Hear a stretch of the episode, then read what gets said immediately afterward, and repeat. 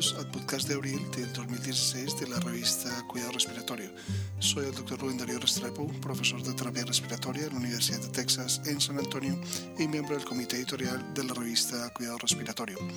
Este podcast llega a ustedes gracias a la colaboración del kinesiólogo licenciado Gustavo Holguín, jefe de kinesiología del Hospital Pediátrico Juan P. Garrahan en Buenos Aires, Argentina, terapista respiratorio certificado y Fellow Internacional de la Asociación Americana de Cuidado Respiratorio.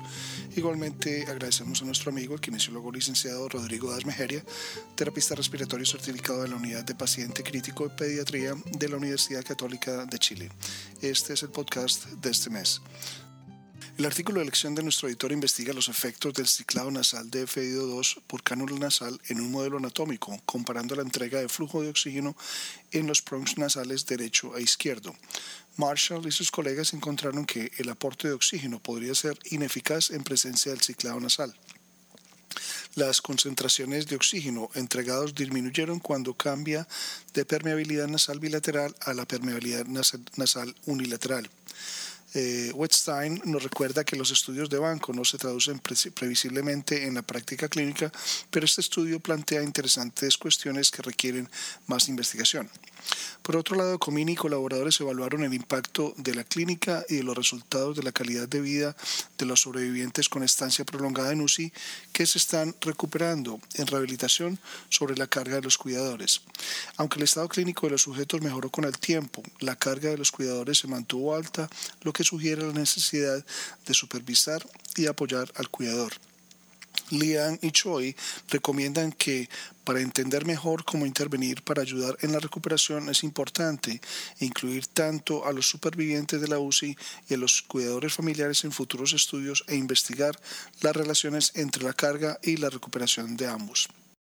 Un estudio observacional fue realizado por Mascol Robertson y colaboradores para evaluar el uso objetivo de la oximetría de pulso para predecir la transición a la asistencia respiratoria en recién nacidos prematuros.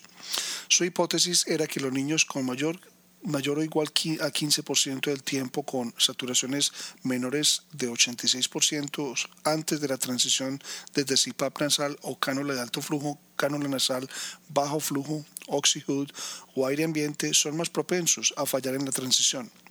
Sus resultados sugieren que los histogramas de, de saturaciones de por oxímetro pueden ser útiles en la evaluación y la preparación del apoyo en la transición.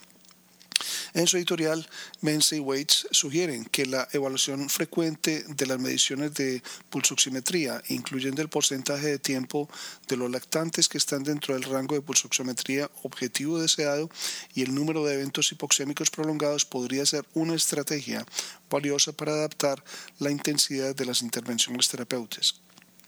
En otro estudio relacionado con la oximetría de pulso, Amalacanti y colaboradores evaluaron el rendimiento de la oximetría de pulso en la insuficiencia respiratoria aguda de los pacientes con EPOC. Encontraron que la oximetría de pulso se realizó mal en comparación con el análisis de gases en sangre arterial. La variabilidad de las lecturas fue mayor en los sujetos con bronquitis crónica que en aquellos con enfisema. Ruiz y sus colegas evaluaron el anhídrido carbónico transcutáneo en los sujetos con insuficiencia respiratoria aguda e hipercapnia severa. Ellos informaron de un acuerdo global aceptable entre la PCO2 transcutánea y la PCO2 arterial. Sin embargo, la PCO2 transcutánea subestimó la PCO2 arterial y no fue adecuado para pacientes con hipercapnia severa. Por otro lado, Turán y colaboradores evaluaron los comportamientos y la eficacia de la terapia para dejar de fumar relacionadas con el tabaquismo en la cárcel. Factores como el estrés y estar en prisión pueden provocar fumar. Una prohibición de fumar no parece ser una solución para prevenir el consumo de tabaco en las prisiones. Los programas para dejar de fumar pueden ser, una opción mejor y medicamentos libres de costos pueden aumentar las tasas de abandono entre los presos. Bubeck y sus colegas probaron si la forma de onda de la pletismografía de dedo cambia durante una maniobra de valsalva, si podría ayudar a la distinción entre los sujetos con exacerbación de POC con o sin disfunción ventricular izquierda. Ellos encontraron que un aumento de la relación de amplitud de pulso pletismográfica asociado con exacerbación de la EPOC es un buen predictor de la disfunción ventricular izquierda. El objetivo del estudio de McCaleb y colaboradores fue describir la microbiología respiratoria de los niños con traqueostomías a largo plazo. Curiosamente, los organismos específicos no estaban relacionados con el nivel de asistencia respiratoria crónica o la probabilidad de recibir antibióticos. En otro estudio de Freire y colegas verificaron los efectos del tabaquismo pasivo en el aclaramiento mucociliar y el sistema nervioso autónomo, y se investigó la influencia de la frecuencia del tiempo de exposición pasiva en estos sistemas. Los fumadores pasivos tenían peor aclaramiento mucociliar y había una correlación entre la carga de la exposición pasiva y los daños en el comportamiento hemodinámico, la función pulmonar y el sistema nervioso autónomo.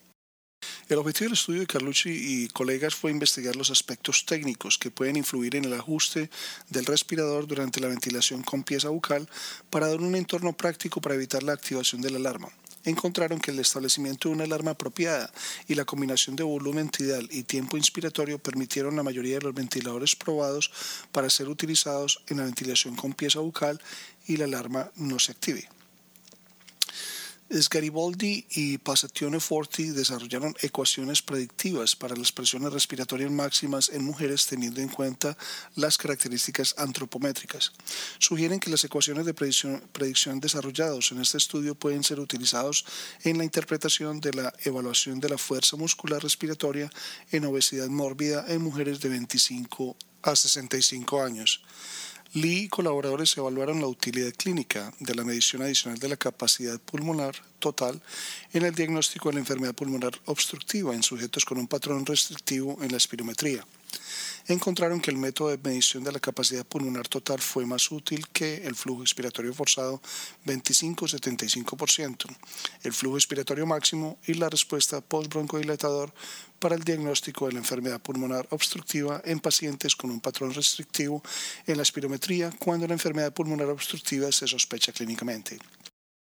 En el estudio de Caradal y sus colegas, ellos investigaron los efectos del entrenamiento muscular inspiratorio en pacientes con sarcoidosis.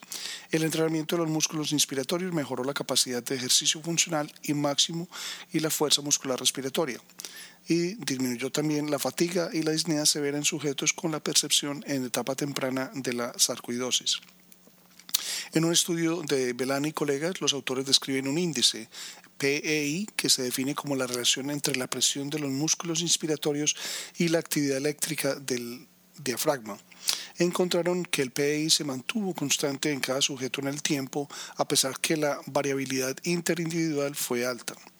Ni el PEI ni sus tendencias parecen estar asociados con las variables de ventilación o el resultado clínico. Y colegas evaluaron la relación de 6,5A circulante y niveles de factor H complementario con el control de la enfermedad en mujeres embarazadas con asma.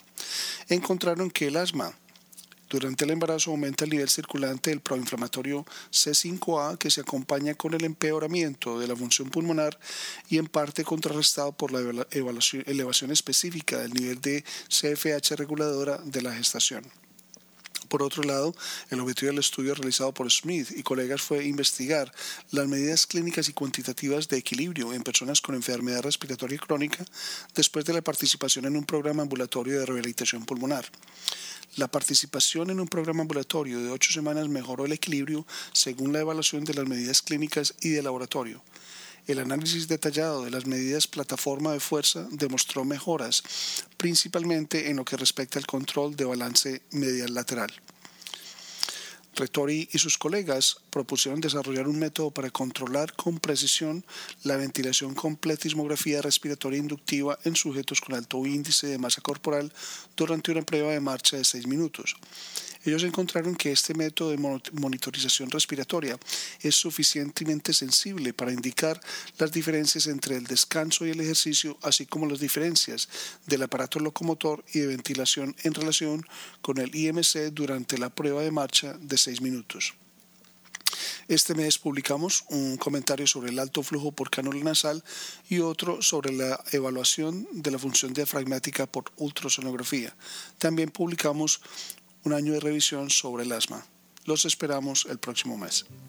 Para recibir el contenido tanto de esta edición de la revista como de las pasadas, visite nuestra página web www.rsjournal.com y allí podrá suscribirse para recibir los podcasts de las próximas ediciones.